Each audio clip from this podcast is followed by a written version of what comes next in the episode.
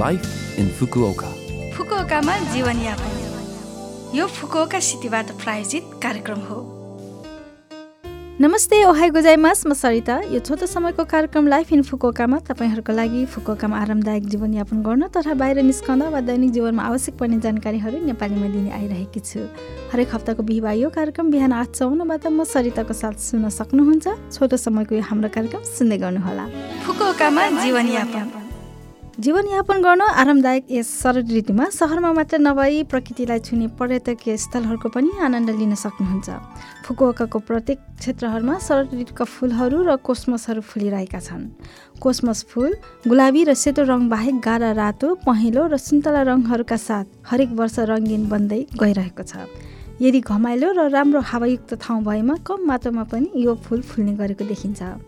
Fukuoka सहरबाट पुग्न सकिने कोस्मस फुलका लागि केही प्रसिद्ध स्थलहरू भन्न गइरहेकी छु।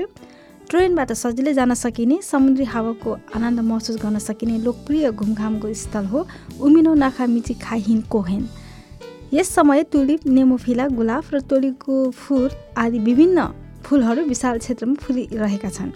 अर्को स्थल रहेको छ फुकोका सिटी मेनो हामाबाट फेरी मार्फत लगभग दस मिनटमा पुग्न सकिने रिसोर्ट जस्तो टापु नोकोनसीमा। नोकोनसीमा आइल्यान्ड पार्कमा चेरी तोरीको फुल र कोस्मस आदि मौसमी फुलहरूको साथसाथै समुद्रको आनन्द एकैसाथ लिन सकिने रमणीय स्थलको रूपमा चिनिन्छ। तपाईँहरू पनि बिराको दिन आफ्नो परिवार तथा साथीहरूसँग यी पार्कहरूमा घुम्न जानुहोला फुकुओकामा जीवनयापन। यस पटक फुकुओका सिटी इन्टरनेसनल फाउन्डेसनको सूचना रहेको छ र पहिलो सूचना छ अन्तर्राष्ट्रिय विद्यार्थीहरूको लागि आवास पारिवारिक कोठाको आवेदन सम्बन्धी। फुकुओका सहर क्षेत्रभित्रको विश्वविद्यालय र स्नातकमा भर्ना भएका अन्तर्राष्ट्रिय विद्यार्थीहरूका लागि अन्तर्राष्ट्रिय विद्यार्थी पारिवारिक कोठामा सर्न चाहनेहरूको आवेदन लिँदैछौँ। सर्नको लागि विद्यार्थीको योग्यता फुकुओका सिटी इन्टरनेसनल फाउन्डेसनको गतिविधिहरूमा सक्रिय रूपमा भाग लिन सक्ने र सहयोग गर्न सक्ने हुनुपर्छ। बस्न पाउने अवधि बसेको मितिबाट दुई वर्ष हो। यस पदकको आवेदनमा एक्लै बस्न पनि सम्भव छ।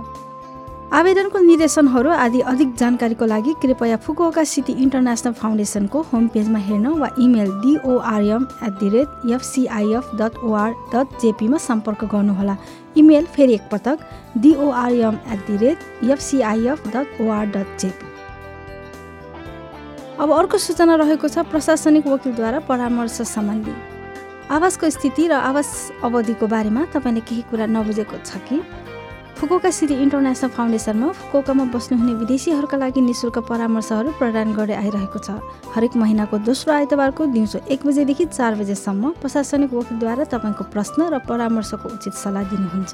काउन्टर दिउँसो तिन तिस बजेसम्म खुला रहनेछ। अङ्ग्रेजी चाइनिज र जापानी भाषामा परामर्शका लागि अग्रिम बुकिङ गर्न आवश्यक छैन। अन्य भाषाहरूमा परामर्श गर्न चाहने महानुभावहरूले एक हप्ता अगाडि सम्पर्क गर्नुहोला।